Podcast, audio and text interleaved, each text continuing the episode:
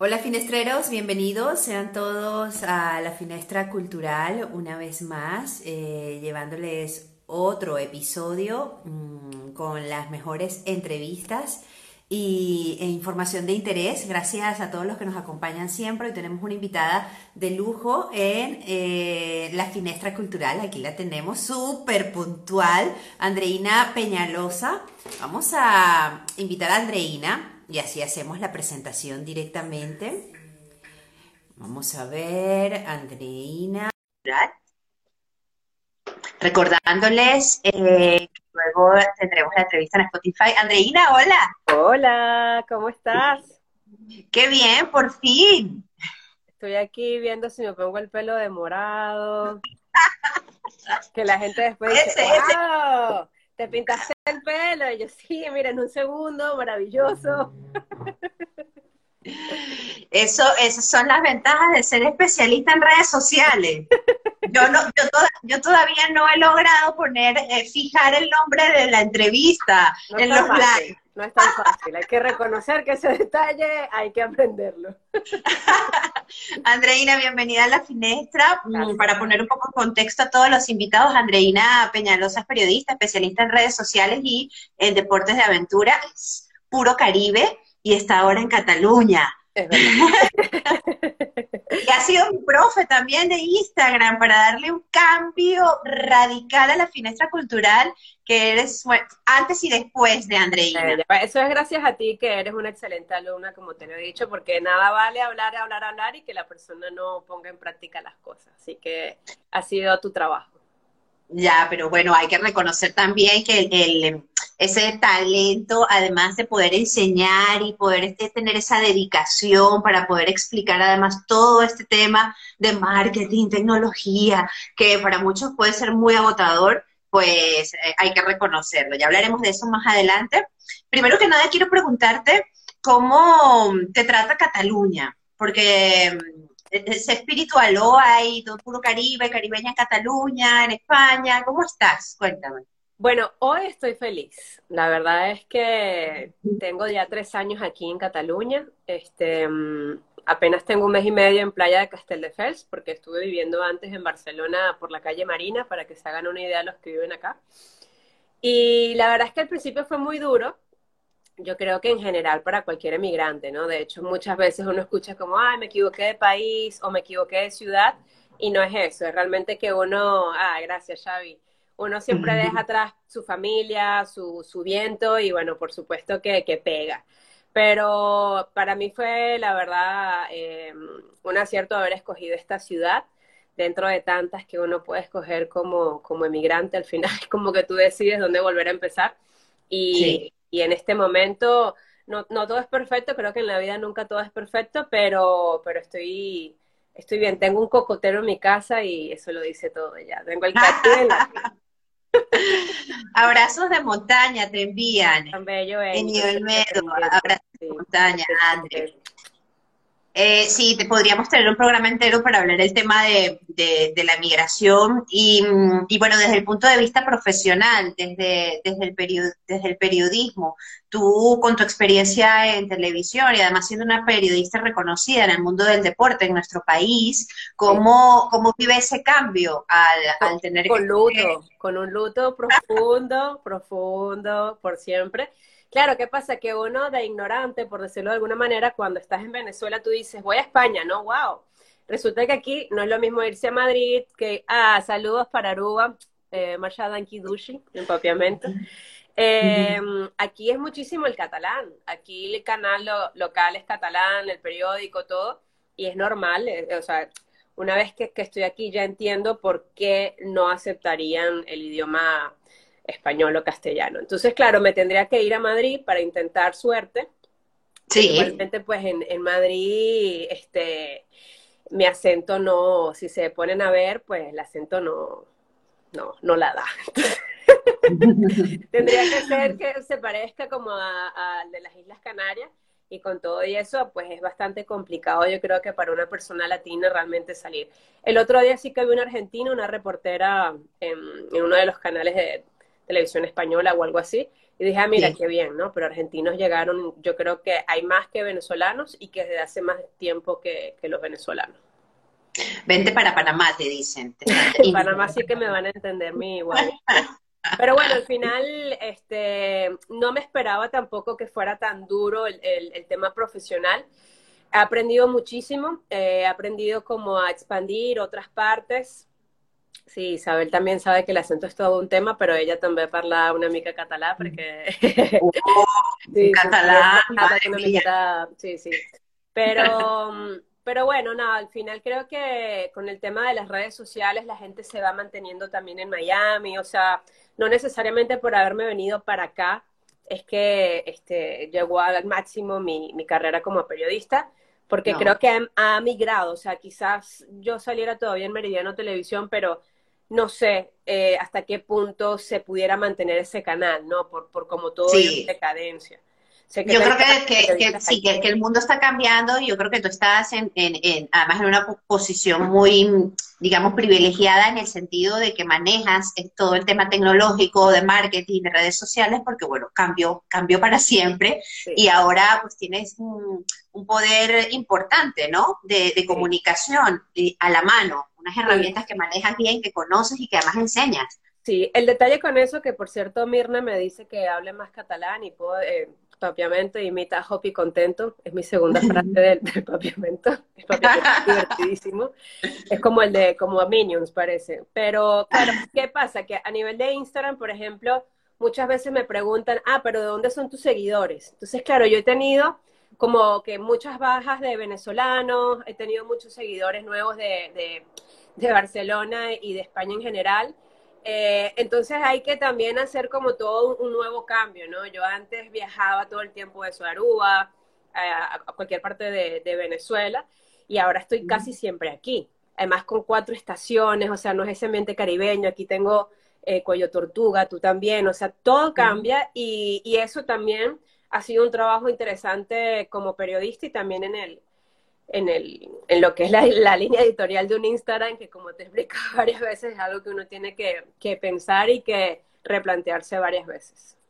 ¿Cómo creció la, la página de Mi Espíritu Aloha? ¿Cómo, ¿Cómo se creó? Se creó porque justamente estaba trabajando en, en, Meridiano Televisión y a mí me gustó muchísimo trabajar allí, la experiencia, mis compañeros de trabajo. Eh, por ahí me están La fanaticada se empieza a manifestar. Pero realmente eh, me gustaba más estar fuera del canal, o sea, me gustaba más estar como de reportera en todas las válidas que se, que se hizo de windsurf o de kitesurf. El, el último año de, de, cuando viví en Venezuela ya estaba en el yaque, o sea, yo renuncié a Meridiano antes de, un año antes de venirme a España, ¿no? Y, quería que las cosas trascendieran, que quedaran registradas, pues ya no podía ser a través quizás de ese video que luego yo colgaba en YouTube de mis reportajes o de las entrevistas que quisiera con los martes extremos. Y dije, bueno, para que quede registrado todo mi trabajo, creo que puedo hacer una página web. Y Aloha es el saludo oficial, por decirlo así, que, existe en, en Hawái. Y, sin el espíritu aloja sería el equilibrio entre mente, alma y corazón. Entonces es un poco eso lo que yo estaba buscando, ¿no? Como que me sentí súper bien como periodista en la televisión y tal, pero quiero más un equilibrio, me siento mejor cuando estoy realmente en contacto con la naturaleza, entonces, ¿qué, qué hago?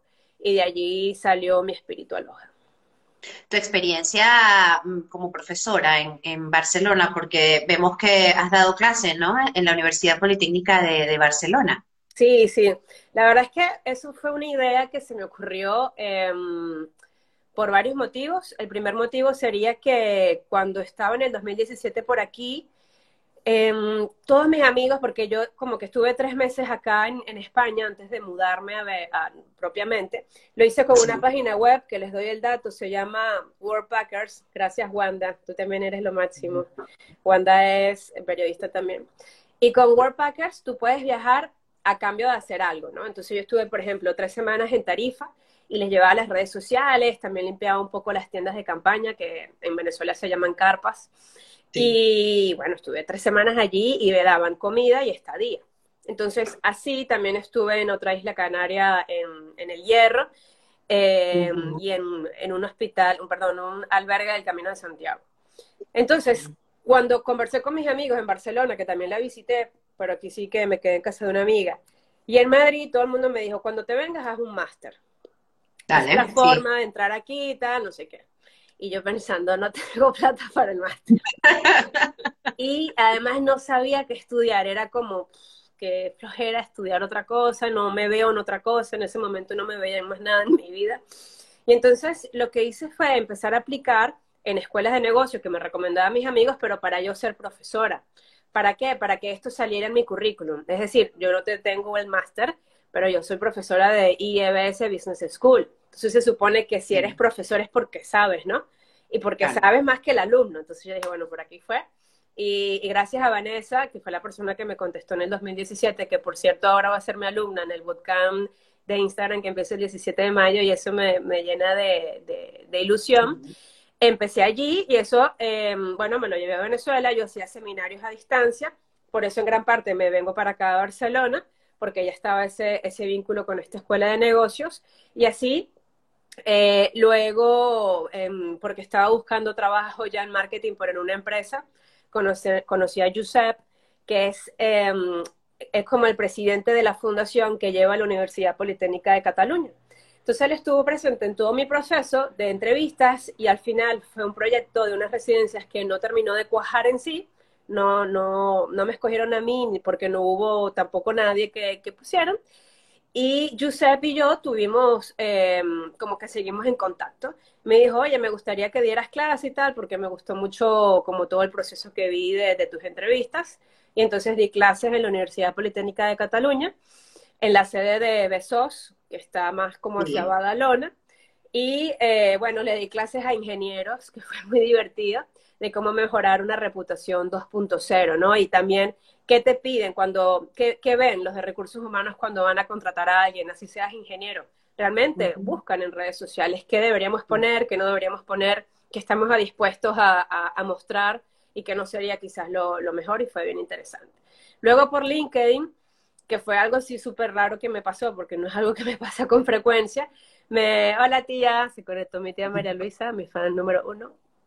Y, Y entonces em, me dijeron para dar clases en EAE e Hostelea, que es otra escuela de negocios muy importante. Claro, ¿qué pasa? Que una cosa suma a la otra. Cuando ya tienes una, el otro cree en ti y así, así. Igualito, pues yo hice lo mismo cuando empecé a trabajar en televisión. Empecé en la radio, cuando 24, luego en la Mega, luego en la web, luego aquí, gaga, Y finalmente, hace dos semanas también di clases, eh, bueno, un webinar en esa de Alumni, que es una escuela de negocios también bastante importante acá en Barcelona.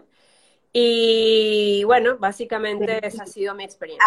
Además, tienes, tienes súper, eh, em, está súper posicionada tu página donde, donde además das tus talleres, que fue incluso la forma como la que yo te encontré, que fue maravilloso, y, puedes eh, programar em, los talleres personalizados, por decirlo así. Podemos hablar del próximo taller que tienes el 17 de mayo. Cuéntanos un poco, Andrea. Sí, justamente la idea de, como hemos comentado, que, que te he dado clases a ti, eso fue uno a uno y así a diferentes personas a través de mi página web o otra página que funciona muy bien que se llama malt, M-A-L-T.es, donde los freelance podemos buscar trabajo y poner nuestros servicios. Eh, esta vez decidí hacer un grupo, porque obviamente una asesoría de dos meses, eh, solamente una hora con una persona, es más costoso. Entonces, bueno, como está aún el tema de la pandemia y aún no termina de, de surgir todo esto, yo dije, bueno, vamos a darnos la oportunidad de que personas que siempre han querido acceder a este curso, pues lo hagan porque el precio es mucho menor. Un besito a Angie, ahora estamos cerca porque ahora estoy en Playa Castelldefels y ella vive en Sitges. Y... me encanta como, me encanta como vas haciendo, vas haciendo el reporte de todo y yo estoy descansando. Maravilloso, es lo fantástico de invitar periodistas, porque entonces, claro, tú te relajas y yo súper bien. si no te saco una flor, tú sabes que algo se, inventa. Pero, pero bueno, entonces em, es un formato grupal, vamos a dar clases, le llamé Bootcamp, porque también a nivel tecnológico muchas veces los programadores y tal le, dicen bootcamp a este tipo de formaciones. Esta es una formación de 10 días consecutivos, donde cada día vamos a, decir como un tema diferente. A ojo, es primera vez que lo hago tú sabes, Sol, que cuando te daba clase la cabeza te quedaba así. Yo no sé cómo te va a quedar la cabeza a esta gente. Al tercer día van a estar, ya cállate, ¿sabes? Pero bueno, estoy muy, muy emocionada. Este, en este momento ya tengo seis alumnos confirmados y tengo más o menos unos cinco pendientes. Y bueno, vamos a ver que todavía queda tiempo, pero ya con seis alumnos yo estoy súper feliz. Claro que sí, además, bueno, yo doy fe de que van a estar súper contentos porque el aprendizaje es enorme y además con una calidad, con una entrega. Eh, bueno, pero ya sabes todas las flores que yo, que yo te he hecho porque mm, después de esa experiencia ha sido un cambio, un cambio absoluto y es increíble cómo descubres y te das cuenta de detalles tan mínimos inciden en el, en el, en el progreso de tu cuenta, de tu emprendimiento, o de lo, que, de lo que quieras mostrar, ¿no? De tu revista personal, por decirlo así. Hablando de, las revistas personales, Andreina, tú como profesora, em, ¿qué, qué, recomendaciones podrías dar, ¿no? Mm, pasan muchas cosas a través de las redes sociales, eh, eh, se, se, gestionan muchos movimientos em, y, e incluso individualmente, ¿no? Hay gente que tú escuchas, estoy agotada de esto, del Instagram, de, tanta de tanta inmediatez, de, tanta información, ¿no? Tú que estás también en el mundo del deporte, en el mundo del yoga, de, de mantener un equilibrio, ¿cómo podemos mm, lograr mantener un equilibrio? ¿Qué recomendaciones tener para que este eh, mundo tan interesante y tan potente como el de las redes sociales, pues no nos, no nos enloquezca, ¿no? Claro. Por decir una palabra. Bueno, este consejo voy a aprovechar y se lo voy a dar también a Vanessa, que se acaba de conectar, que es eh, Vanessa Pérez, es la hermana de un gran amigo mío que me viene a visitar pronto. Porque yo la veo ella muy conectada y tiene dos hijos y es una crack en todo lo que hace. Y yo lo que creo es que está muy bien eh, trabajar, trabajar duro y tal. Pero yo creo que como el equilibrio que podemos alcanzar es finalmente cuando entendemos que hay que dejar el móvil en modo avión. Hay que avisar, si hay que avisar a algún familiar o a la pareja, si no vives con él o lo que sea, de, eh, mira, no voy a estar conectada este fin de semana.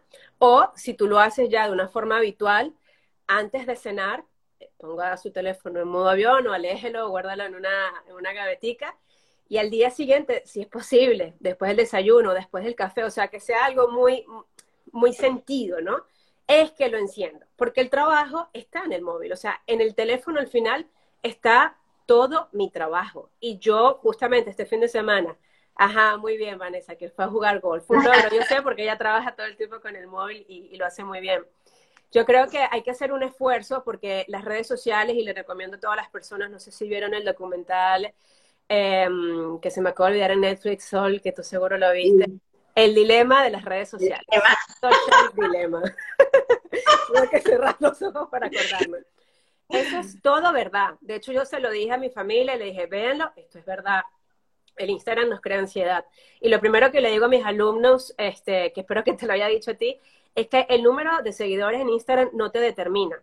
Pero para nada, para nada, porque además ni siquiera es la comunidad real que tienes, es un, es un número abstracto prácticamente. Y la gente come mucho con eso, entonces nos obsesionamos por el like, nos deformamos con el filtro, eh, nos da ansiedad que nadie nos haya comentado y, y, todo eso ocurre.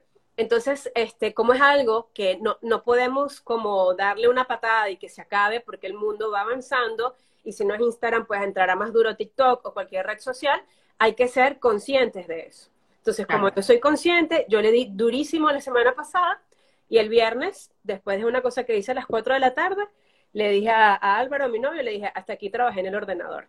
Hola María, tan bella. desconectaste. Desconecté. María es otra que hace cosmética natural y está muchísimo en sus historias, muchísimo y seguro que para ella también es cuesta arriba un equilibrio, porque si tú produces un material y lo pones en Instagram, tú vas a querer respuesta. O sea, es lo más lógico como ser humano. Entonces, simplemente que tú lo sepas y digas, bueno, está bien, el lunes en la mañana vuelvo a, estresarme o a estar pendiente o a hacer todo lo posible para que realmente mi contenido tenga más funcionalidad. ¿Has tenido en algún momento la necesidad aquí en, plan confesión, sin que muchas personas se enteren, de decir, no, no eh, necesito desconectar por un tiempo muy largo porque crees que se te ha salido de las manos el manejo de, de las redes sociales? Muy largo no, yo creo que soy muy consciente de que Andreina Pisopé no es Andreina Peñalosa Morales. O sea, lo que yo le cuento a todos, no se vayan a poner tristes, por favor.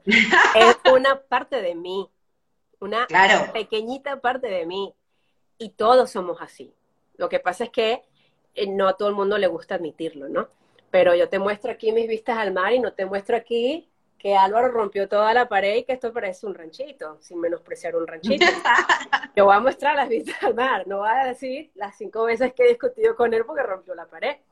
Entonces, al final yo lo que creo es que tenemos que recordar que eso que vemos es una versión de una persona. Puede ser la mejor, puede ser más o menos, a lo mejor no es la mejor probablemente, porque mostrar tu mejor versión en Instagram es algo así como, no, es como la mejor versión que funcionaría para Instagram. Entonces, partiendo desde allí, yo creo que siempre eh, he sido muy cautelosa de saber qué mostrar y cómo mostrar. Y, nunca me he arrepentido de, de, nada. O sea, o por ejemplo, lo, lo, más que he hecho, y lo voy a hacer el fin de semana que viene, nos vamos a ir al Delta del Ebro y voy a desconectarme y voy a hacer un montón de fotos y de videos y cuando llegue acá lo voy a subir y todo el mundo va a decir, Andreina no se desconecta. Andreina disfruta el atardecer y yo, así ya en la cama. en tu clase, sí, yo de hecho recuerdo que, me lo comentaste en, una sesión y, sería interesante si nos puedes dar un pequeño adelanto de lo que las personas, de los estudiantes van a disfrutar el 17 de mayo, ¿no? Incluyendo, incluyendo esta, estos datos, estos pequeños tips o trucos para poder desconectar y, y mantener actualizada tu, tu revista virtual. Sí, yo creo que uno de los datos es eh, plantearte una agenda, ¿no? Por ejemplo, ese sería el primer día que, daré clase. Ya les hice un cuestionario de sus expectativas, como también te lo pasé en tu momento, y saber cuánto tiempo pueden dedicarle a la cuenta. Porque, por ejemplo, hay una chica, hola guapa, hay una chica que trabaja en una cuenta y ella quiere potenciar esa cuenta. Bueno, ella va a dedicarle ocho horas a esa cuenta. O sea, es una cuenta que va a crecer sí o sí. Pero si hay una persona que tiene un trabajo de ocho horas y tiene un emprendimiento, que es lo más normal, y le puede dedicar una hora al día, que ya es bastante, es otra cosa. Entonces, eso es primero como sinceridad de qué es lo que hay sobre la mesa y en función a tu tiempo, eh, saber, yo puedo hacerlo una vez a la semana, o sea, una publicación una vez a la semana. Puedo hacer historias martes, jueves y domingo. Entonces, cuando eso ya está en tu cabeza, ya hay como un orden, ¿no? Ya tú dices, ah, es que no me tengo que preocupar todos los días por saber que tengo que publicar. Y a mí misma me calma. Yo, por ejemplo, suelo publicar es lunes, miércoles y domingo, aunque hoy no voy a publicar porque fue el Día de las Madres y me desconecté desde el viernes porque he trabajado mucho, no pasa nada. O sea, es mi línea editorial, que no hay un jefe, no hay una persona esperando una publicación. Tú te organizas para que tú estés más tranquila o tranquilo y puedas desarrollar mejor tu, tu revista de Instagram, que un día no funcionó como tú no querías. Bueno, me ha pasado tres mil veces. Ensayo y error, que lo hablamos muchísimo, Sol. Ensayo y error es lo único que te va a decir a ti que realmente es lo que le gusta a tu target, pero no tu target de los seguidores que tienes en este momento, de tu target a quien quieres llegar, que de los cuales muchos seguidores que tienes en este momento también están allí. Entonces, yo lo que creo es que em, en este bootcamp de Instagram, que va a ser el 17 de mayo, vamos a empezar por este, organizarnos, por ser sinceros, y luego eh, se tratará de, muchísimos trucos, de muchísimas cosas que a mí me lo ha dado el día a día. Piensa que yo he trabajado con redes sociales desde el año 2010, 2011.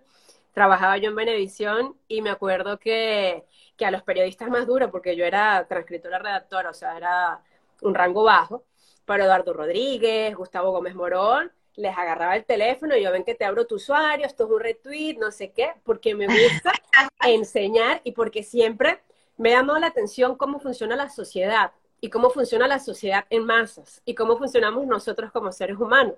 Por lo cual el reportaje de Social Dilemma dije, wow, todo lo que pienso está aquí de la mejor forma. Y si yo quiero este, tomarme esto, que no es anís, es una marca que, con la que estoy trabajando en este momento y me encanta, funcione, bueno, hay que saberlo, pero si se lo quiero enseñar a otra gente, también tengo que enseñarle conciencia. Eso no eres tú, eso es lo que tú quieres mostrar. Claro, y, y, en esta misma línea de, de, la conversación, entonces tú consideras que debe existir algún tipo de límite, sobre todo si hablamos de niños, alguna edad, algún tipo de control eh, en, el, en, el, en, el, en el proceso de, de utilizar las redes sociales. Sí, sin duda. Eh, mm, ¿Cuál sería tu, tu, visión? Porque es, tu mundo, eh, es, lo que, es lo que enseñas. Entonces, ¿en qué momento hay un límite para uno decir, mm, ya va, eh, las manos que deben controlarlo, sobre todo cuando hay tantos niños que tienen acceso también, y todo lo que hay en la red, que ya, que ya sabemos. Fuerte. Bueno, primero que nada, saludos a Tibi, que el otro día estamos hablando de ti, Tibi, que Sol te conoció por mí, yo conocí a otra gente gracias a Sol y, nos encanta esta amistad que estamos construyendo. Eh, yo creo que es muy importante, por ejemplo, mi hermano se llama Cristian, mi hermano menor, porque tengo varios, él tiene 12 años y él ve todo mi Instagram. Entonces yo siempre pienso, por lo menos desde mi responsabilidad, le estás hablando a tu hermano de 12 años y le estás hablando a tu suegra de 70 y pico de años. ¿Qué vas a decir? ¿No? ¿Qué vas a mostrar? que no vas a mostrar. Entonces yo creo que si cada uno es responsable, en primer lugar, del contenido que está mostrando, ya estamos ayudando a la humanidad, por así decirlo. Y luego como padres, yo no soy madre en este momento, solamente de un perro y un gato que por ahora no hablan. Nunca se sabe. Pero, eh, a mí me que tiene su propio contenido, además, que tiene su propio contenido. Shiba Grano y comparte su hashtag con Dog el Gato. Yo creo que hay que hablarle, si tú le vas a dar un teléfono o un móvil a un adolescente o a un niño, eh, tienes que explicarle. O sea, hay cosas malas en Internet. Y en estos días mi hermanito me preguntó, ¿a ti te escribe gente que no te conoce en Instagram? Imagínate tú mi susto. O sea, a mí la cantidad de gente que me escribe en Instagram con cosas eh, pornográficas son muchas. Y no sé, o sea, yo me imagino que le pasa a todo el mundo, eso es un spam. No, no, es, no es esto de vecinitas bellas que quieren mi foto, no, es un spam. Y eso le tiene que salir a mi hermano. Y eso le tiene que salir a todos los hijos de las personas que nos están viendo. Entonces tú tienes que ser responsable como, como representante de decir, vale, yo te voy a dar el teléfono y si tú tienes eh, como la coherencia de saber qué explicar y cómo explicarlo y si te dicen algo, avísame porque tenemos la confianza. Vale, está bien. ¿A qué edad? Eso depende porque mi hermano eh, no es porque sea mi hermano, pero sí que pienso que tiene un grado de madurez alto por muchísimas cosas que, que nos han tocado vivir y a lo mejor otra niña o niño de 12 años no la tiene o no tiene la confianza que tiene con sus representantes o padres. Entonces yo creo que depende de muchas cosas, pero si das el teléfono tienes que estar muy claro de que le estás entregando el mundo a un niño. Entonces lo que haga el niño es, heavy, porque no, no sabemos qué va a hacer exactamente. Sí, es una línea, es una línea súper, súper delicada, ¿no? Incluso, bueno, ya para uno como adulto, el, tener ese control, eh, yo hablo desde mi experiencia, eh, incluso muy emocional, si está sucediendo algo que de alguna manera me, me mueve mucho, me recuerdo hace, hace años que cada año pasaba algo con el tema político de nuestro país, por ejemplo, y había momentos en los que tú dices, bueno, escribes, te desahogas, sueltas, y luego después de tiempo dices, pero ¿qué hice? ¿Pero qué dije? Pongo este ejemplo porque siempre lo comento con mi pareja, con Isabela, y decimos, no puede ser, no podemos caer de nuevo en este péndulo tecnológico, porque es un péndulo en el que te montas y y sí, sueltas todo por algún acontecimiento específico y luego dices, ¿qué es esto? Se trata así. Es súper normal. Eh, de hecho, hay un artículo que luego te lo pasaré donde mi hermana, que también se especializa en redes sociales, ella vive en Madrid, entrevistó a su psicóloga y la psicóloga explica por qué nos deshogamos en redes sociales. Yo lo que hago para eso son dos cosas. Primero voy al psicólogo, de lo cual pues ya no me tengo que desahogar con mis seguidores, no tienen que escalar ellos, yo le pago a alguien y se la cala. y segundo, nosotros también, ¿eh? Nosotros también. Hacemos de todo, ¿eh? Terapias, constelaciones familiares. Yo escribo, escribo un montón. De hecho, una vez escribí así y, y mi novio se me quedó viendo como, ¿qué escribe? Y yo, nada. Todo lo que no puedo poner en el Instagram. y ya está, porque escribir es liberador. Y a veces necesito escribir cosas que pierden vigencia a la media hora o a la semana. Entonces, a veces es mejor no publicar. Si tú quieres publicar algo que tú piensas que tenga sentido en una semana, en dos semanas, en un año, por, por tema del momento, pero que no te vayas a sentir luego como arrepentida o arrepentido. Sí, o que, o que, o que quede en nada, ¿no? O que tú digas, mira, toda la energía que le puse a esto y al final hay un tema específico, como este ejemplo que te puse, que al final nunca llega a nada, entonces es como que sentirse, bueno, eh, consultas, consultas a la profesora. Muy bien. Mira, ir al psicólogo es conveniente, si no es conveniente probar todas las terapias alternativas posibles también. Claro que sí. También estoy con tu amigo el Zodiac, que me hizo una terapia. ¡Ah! De los astros que me encantó. Ah, ah, porque esa es otra, además tenemos, no, no, es ningún pacto, aquí no hay nada tecnológico, aquí no hay nada montado, esto es simple energía en que coincidimos en los sorteos, en ganarnos los sorteos comunes. Total. Hay que participar en el de Indonesia a ver si esta glándula o lo que sea que esté conectado, pues siga fluyendo. Por cierto, esa fue una de las formas también en las que, a través de un concurso que conocimos a, a. Em, Andreina, Cayena Project, coméntame qué, de qué se trata Cayena Project. Cayena Project surge de que, em, pues desde que estoy trabajando hace mucho tiempo en Hot 94 y luego eh, de ahí es que empecé a hacer carrera como periodista de deportes de aventura siempre se me dio la habilidad de hacer cosas por intercambio.